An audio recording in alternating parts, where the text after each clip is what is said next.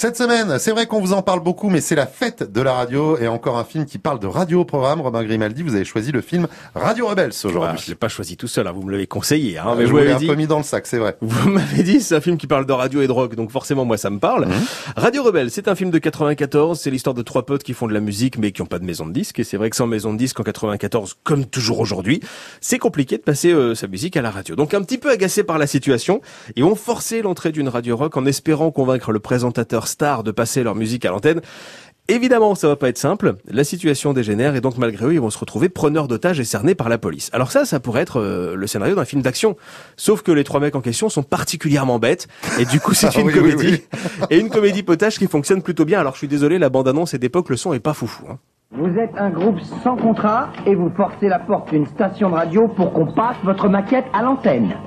Ah, j'ai l'air d'un con avec ce pistolet à eau, moi. Pas que c'est un pistolet à eau, il croit que c'est un vrai. On est coincés Je veux pas aller en prison, je suis un garçon fragile. Asseyez-vous tous par terre, vite. Est-ce que je pourrais m'asseoir sur une chaise?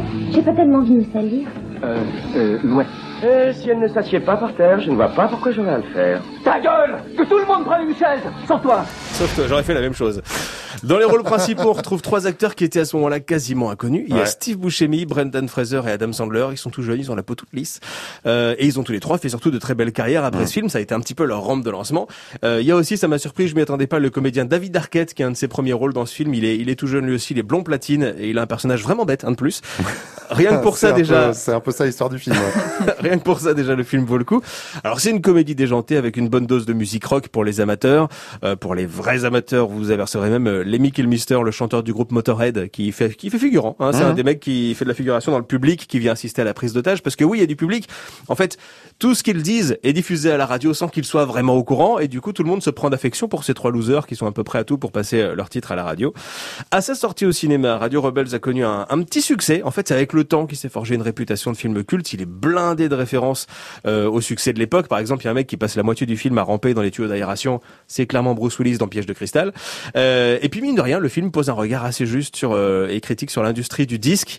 Un regard qui est plutôt d'actualité encore 26 ans plus tard, on va pas se mentir. Alors ici, c'est vrai que le film tourne pas autour de la radio. La radio, c'est le décor du film, mais c'est amusant, voilà, de voir l'envers du décor. ça ressemble vraiment à ça, effectivement. Puis surtout les grosses radios américaines à l'époque étaient surpuissantes. Radio Rebelle, c'est pas du tout un film intello, autant vous le dire, mais c'est un film très sympa qui place la radio quand même au cœur de son intrigue et c'est à voir euh, pour les nostalgiques des années 90. Exactement, et c'est vraiment un bon film. Je suis content, vous en avez très bien parlé, ah, Robin. Bravo, bravo. Chronique à retrouver en podcast sur francebleuparis.fr.